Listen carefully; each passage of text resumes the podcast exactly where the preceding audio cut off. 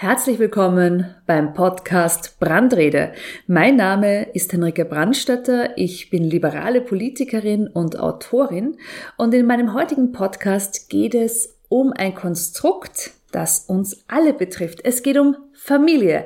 Ganz konkret darum, wie wir es schaffen können, Kinder und Arbeit unter einen Hut zu bringen, wie wir mehr Männer dazu bringen, in Karenz zu gehen und was eigentlich in Schulbüchern noch passieren muss, damit auch dort die tradierten Rollenmodelle endlich Stoff von gestern sind.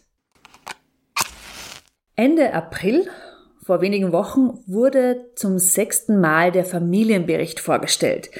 Beim Familienbericht handelt es sich um eine umfassende Bestandsaufnahme der Situation eben von Familien. Und der aktuelle Familienbericht, der bildet die Entwicklungen von 2009 bis 2019 ab, also umfasst einen Zeitraum von zehn Jahren. Und bei der Präsentation des Berichts hat der Studienleiter Universitätsprofessor Dr. Wolfgang Marzal etwas Bemerkenswertes gesagt, nämlich, dass bei der Familienpolitik, ich zitiere, das Ende der Fahnenstange erreicht sei. Ja, und diese Aussage, die halte ich schon für schwer problematisch. Ja, man sieht ja auch in der aktuellen Situation von Familien in Österreich, dass man ganz klar eines nicht sagen kann, nämlich, dass das Ende der Fahnenstange erreicht ist. Jeder und jede, der oder die selbst Familie hat, weiß das. Viele Familien, Mütter, Väter, Alleinerziehende, die fühlen sich schlicht und ergreifend von der Politik alleingelassen. Und es gibt, vor allem wenn man den ländlichen Bereich ansieht, noch immer viel zu wenig Kindergartenplätze, vor allem qualitativ hochwertige Kinderbetreuungsplätze für unter Dreijährige. Familie, das ist in Österreich noch immer zu einem überwiegenden Teil Frauensache. Die Väterbeteiligung ist extrem gering, vor allem an der Elternteilzeit. Und wir haben nach wie vor sehr traditionelle Familienbilder, die immer noch vorherrschen und die auch in der Corona-Krise ganz verstärkt zutage getreten sind. Ja, da ist die Mutter ist zu Hause, sie kümmert sich um den Haushalt und die Kindererziehung, jetzt dann auch noch ums Homeschooling und der Vater, der geht arbeiten. Und die Vereinbarkeit von Familie und Beruf, besonders für Frauen, die ist nicht mal ansatzweise so gegeben, wie ich mir das vorstelle. Jetzt also vom Ende der Fahnenstange zu sprechen, das ist einfach ein Schlag ins Gesicht für alle Mütter und Väter, die tagtäglich jonglieren müssen, um Familie, um Job, um weitere Care-Arbeit, um Freizeit, um Kinder, um alles unter einem Hut zu bekommen. Und da spricht ja jetzt unsere Regierung auch immer vom Comeback ja, wir brauchen einen Comeback, wir haben einen Comeback-Bonus, einen Comeback-Plan. Ganz ehrlich, ich will kein Comeback in Vor-Corona-Zeiten, weil da war nicht alles Gold, was glänzt. Ich will keine antiquierten Familienbilder mehr, wo der Mann nur der Ernährer ist, das ist seine soziale Rolle und die Frau wird zwischen Kindererziehung, Job und Homeschooling hin und her gerissen. Ich will einen echten Neustart von Familien. Und da stellt sich natürlich die Frage, was braucht es denn eigentlich für einen Neustart für Familien? Das Allerwichtigste ist, wir brauchen moderne Karenzmodelle. Und das Ziel dieser Karenzmodelle muss sein, dass sich mehr Väter an der Elternzeit beteiligen. Wer ja jetzt eine Familie gründet, wird relativ rasch mit dem ersten Problem konfrontiert, nämlich der Frage, wer geht in Karenz? Mutter, Vater, beide und die Antwort in Österreich ist meistens, die Mutter bleibt daheim und kümmert sich um das Kind. Die Gründe sind oft pragmatische, sehr häufig aber einfach auch gesellschaftliche. Da werden Frauen in traditionelle Rollenbilder gezwängt, aber auch Männer, die da nicht aus ihrer Haut herauskommen, die in der Arbeit schief angesehen werden, wenn sie ihrem Vorgesetzten eröffnen, dass sie auch gerne selbst in Karenz gehen wollen und sich um ihre Kinder kümmern wollen. Was muss also gemacht werden, um eine gleichwertigere Verteilung von Betreuungsarbeit, von Sorgearbeit zwischen den Eltern zu ermöglichen. Es braucht zum ersten individuelle Ansprüche auf Karenz und zum zweiten mehr Flexibilität beim Kinderbetreuungsgeld. Kommen wir mal zu den individuellen Ansprüchen auf Karenz. Was wollen wir da? Wir Neos wollen für jeden Elternteil einen individuellen Karenzanspruch im Ausmaß von maximal 18 Monaten eben bis zur Vollendung des dritten Lebensjahres des Kindes. Und wir wollen da auch einen besonderen Bestandsschutz des Arbeitsverhältnisses, wie es so schön heißt. Ja, und um eben mehr gemeinsame Zeit zu ermöglichen zwischen Eltern und Kindern, muss es in diesem System auch mehr Flexibilität geben. Das bedeutet, es soll möglich sein, dass auch beide Eltern gleichzeitig in Karenz gehen dürfen. Da haben skandinavische Staaten schon viel vorgezeigt, wie ein System der gleichberechtigten Sorgearbeit und Erziehungsarbeit aussehen kann. In Schweden kann man beispielsweise die volle Karenz im Ausmaß von 480 Tagen nur dann beanspruchen, wenn jeder Elternteil mindestens 90 Tage davon in Anspruch nimmt. Und damit schafft man einen Anreiz für Väter und Mütter, sich eher zu gleichen Teilen der Betreuungsarbeit zu widmen. Wenn wir also endlich individuelle Karenzansprüche schaffen, wo ein großer Teil nicht auf den anderen Elternteil übertragbar ist, dann gehen wir einen wesentlichen Schritt hin zu einer 50-50 Aufteilung, was Betreuungs- und Sorgearbeit angeht. Und dann haben wir noch das zweite Thema, das zweite große Problem, nämlich ein sehr starres System beim Kindergeld. Der Anteil jener Männer, der in Österreich in Karenz geht und einkommensabhängiges Kinderbetreuungsgeld bezieht, der ist immer noch verschwindend gering. Es steigert sich zwar der prozentuelle Wert langsam, aber von einer gleichwertigen Verteilung der Betreuungszeit kann einfach überhaupt gar keine Rede sein. Jetzt ist es so, dass die meisten Familien nicht nur ein Kind haben, sondern sie sind Mehrkindfamilien. Und dann nehmen in der Regel die Mütter das Kinderbetreuungsgeld in Anspruch und steigen dann nach der Karenz wieder ins Berufsleben ein. Aber in den meisten Fällen arbeiten sie nur Teilzeit. Ja? Sie reduzieren ihre Stunden, ihre Arbeitsstunden. Damit rentiert sich aber beim nächsten Kind das einkommensabhängige Kinderbetreuungsgeld nicht mehr. Und das bedeutet für Männer noch mehr Anreizverlust, in Karenz zu gehen und das Kinderbetreuungsgeld dann in Anspruch zu nehmen. Und das ist natürlich überhaupt keine gute Lösung. Zur Erklärung. Um das einkommensabhängige Kinderbetreuungsgeld zu erhalten, muss man natürlich die allgemeinen Anspruchsvoraussetzungen erfüllen, aber man muss vor allem in den 182 Kalendertagen vor der Geburt des Kindes in Österreich angestellt gewesen sein, kranken- und pensionsversicherungspflichtige Arbeit geleistet haben. Und zwar tatsächlich und ununterbrochen. Es zählt also nicht das Einkommen, sondern die Dauer. Und jetzt hat die türkis-grüne Regierung in ihrem Programm stehen, dass man bürokratische Hürden beim Kinderbetreuungsgeld und beim Papamonat abschaffen möchte. Das ist schön und gut, das ist auch wichtig, aber es ist zu wenig. Es müssen sich auch die Bedingungen für Väter und Mütter verbessern, die sich eben das Kinderbetreuungsgeld aufteilen möchten, die beide möglichst viel Zeit mit ihren Kindern verbringen möchten.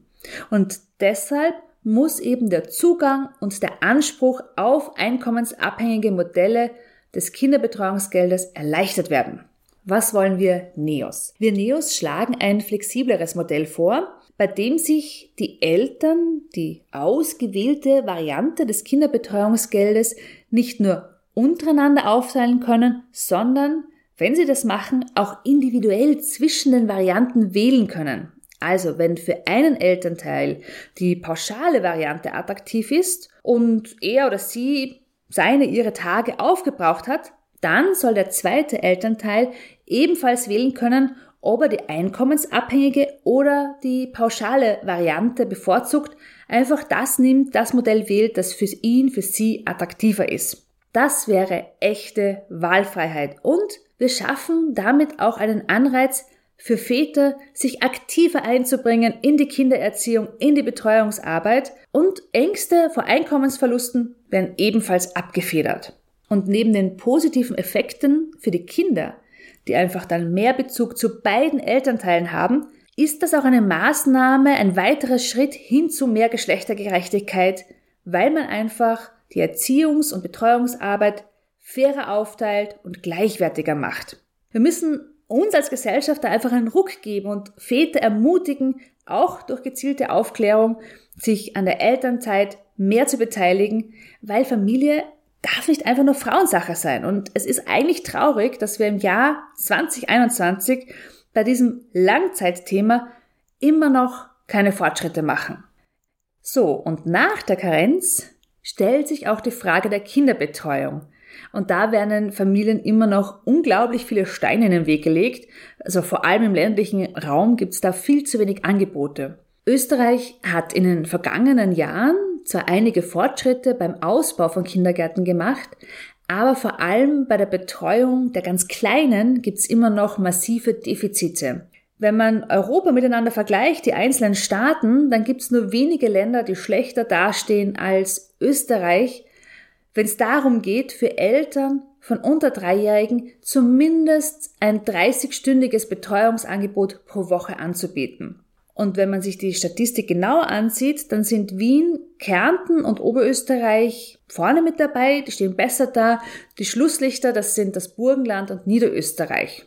Österreichweit ist nur ein Viertel aller unter Dreijährigen in Betreuung.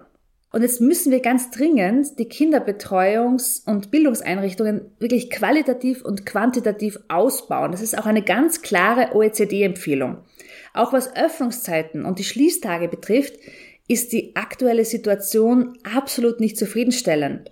Das muss man sich mal vorstellen. Außerhalb Wiens hat mehr als die Hälfte aller Kinderbetreuungseinrichtungen mehr als fünf Wochen im Jahr geschlossen. Wie soll sich das ausgehen, frage ich mich. Das hat ja auch zur Folge, dass Frauen auch im weiteren Erwerbsverlauf nur selten in eine regelmäßige Erwerbstätigkeit wechseln, weil es gar nicht anders geht. Auch was die Öffnungszeiten der Kindertagesheime angeht, da zeigt sich ein deutliches Stadt-Land-Gefälle. Knapp die Hälfte der Betreuungseinrichtungen außerhalb Wiens schließt bereits vor 16 Uhr und fast ein Drittel sogar vor 15 Uhr. Das muss man sich mal auf der Zunge zergehen lassen. Und das sind halt vor allem männliche Bürgermeister, die in ihren Gemeinden darüber bestimmen, braucht es ein Kinderbetreuungsangebot oder nicht. Und meistens ist dann die Antwort, die sich diese Herren selber geben, maximal halbtags. Man kriegt ja keine Kinder, um sie dann in Fremdbetreuung zu geben und, und ähnliche Sätze hört man dann immer wieder. Aber dass knapp die Hälfte der Betreuungseinrichtungen in Österreich täglich weniger als acht Stunden geöffnet hat, das geht an der Lebensrealität der Familien vorbei. Hier muss einfach sehr rasch was passieren und das ist die Aufgabe der Politik, genau dafür zu sorgen. Die Politik muss für ausreichend Kinderbetreuungsplätze sorgen. Was wollen wir? Wir wollen flächendeckende, flexible und günstige Kinderbetreuung in ganz Österreich mit ausreichend vielen Plätzen, insbesondere für die Kleinsten. Jetzt kann man sagen, ach, das ist aber ja eine Wunschvorstellung. Ganz ehrlich, Leute, andere Länder kriegen das auch gebacken. Ziel muss einfach sein, für jedes Kind einen Betreuungsplatz zur Verfügung zu stellen, und zwar ab dem ersten Kindergeburtstag. Und deshalb braucht es auch einen Rechtsanspruch auf diesen Kinderbetreuungsplatz. Wir haben hier auch ein Modell entwickelt für die Kinderbetreuung für unter Dreijährige und fordern mindestens 45 Stunden pro Woche, montags bis freitags, müssen die Kinderbetreuungseinrichtungen geöffnet haben. An vier Tagen pro Woche müssen sie mindestens neuneinhalb Stunden geöffnet haben. Es muss ein ordentliches Mittagessen geben und diese Einrichtungen dürfen maximal, maximal fünf Wochen im Jahr geschlossen sein. Man sieht also an diesen zwei Beispielen, an der Karenz und an der Kinderbetreuung, dass noch lange nicht das Ende der Fahnenstange erreicht ist, dass wir einen echten Neustart brauchen. Ein Comeback der Familienpolitik, so wie es immer schon war, das braucht überhaupt niemand. Und zu einem echten Neustart gehört auch dass wir endlich antiquierte Rollenbilder aufbrechen, also uns nicht nur dessen bewusst sein, sondern wirklich aufbrechen innerhalb unserer Gesellschaft. Österreich ist ja nach wie vor ein sehr wertkonservatives Land mit sehr ausgeprägten traditionellen Rollenbildern und auch sehr konservativen Familienvorstellungen. Und das fängt ja schon bei den Kleinsten an. Ja, die Buben tragen blau, die Mädchen tragen rosa, Buben spielen mit Autos, Mädchen mit Barbies. Deshalb ist es wichtig, eine gendergerechte Sensibilisierung bereits im Kindergarten und in der Schule zu implementieren, weil schon in der frühesten Kindheit, im Alter von zwei, drei Jahren, bilden sich Geschlechtsvorstellungen aus. Kinder fangen an zu begreifen, was ein Junge ist und was ein Mädchen ist. Wir Eltern sind ja, die die ersten Stereotype oft ganz unbewusst vermitteln. Wir haben sie ja selbst auch unbewusst von unseren Eltern mitbekommen. Und deshalb ist auch die Rolle der Schule wesentlich. Die Schule ist ja nicht nur ein Ort des Wissenserwerbs, Schule ist ja auch ein soziales Umfeld der Identitätsentwicklung. Da entwickeln Kinder ein Verständnis dafür, wer sie sind und wie man sich dem anderen Geschlecht gegenüber verhält. Was die Schule aber auch machen muss, die Schulen müssen endlich ihre Unterrichtsmaterialien frei von sexistischen Stereotypen machen. In neun von zehn Schulbüchern werden mehr Männer als Frauen abgebildet. Und wenn Frauen vorkommen, dann zum größten Teil im Kontext von Erziehung und Haushalt. Ja, und das sind natürlich Stereotype, die keine Vorbilder für junge Mädchen sind. Wie sollen sich denn diese festgefahrenen Rollenbilder jemals ändern, wenn selbst in Unterrichtsmaterialien diese antiquierten Rollenbilder, diese tradierten Vorstellungen weitergezogen werden? Das hat Einfluss auf unsere weitere Berufswahl, auf das Erwerbseinkommen, auf Arbeitsaufgaben, auf Aufstiegsmöglichkeiten. Und sie sind auch der Nährboden für sexistisches Verhalten und diskriminierende Machtausübung. Also ihr seht, es gibt hier noch viele Gräben, die wir überwinden müssen. Und wenn eben jetzt aus der ÖVP-Ecke, sorry, ich muss euch da wirklich kritisieren, die Behauptung kommt, wir hätten das Ende der Fahnenstange erreicht, dann werde ich wirklich grantig. Man hat da offenbar nicht verstanden, dass diese traditionellen Vorstellungen von der Rollenverteilung zwischen Männern und Frauen innerhalb einer Familie die Wurzel von viel Übel sind und es sowohl Männern als auch Frauen in ihrem Leben besser gehen würde, wenn sie mehr Auswahl haben, wenn sie mehr Möglichkeiten haben, verschiedene Rollen auch zu leben. Damit werden wir uns nicht abfinden und ich werde weiterhin und unermüdlich im Parlament und darüber hinaus für ein modernes, geschlechtergerechtes Familienbild mit gleichen Chancen und Verpflichtungen für Väter und Mütter kämpfen. Vielen Dank, dass du heute mit dabei warst. Wenn dir der Podcast gefällt, dann abonniere ihn oder folg mir auf meinen Social Media Kanälen. Ich freue mich bis zum nächsten Mal.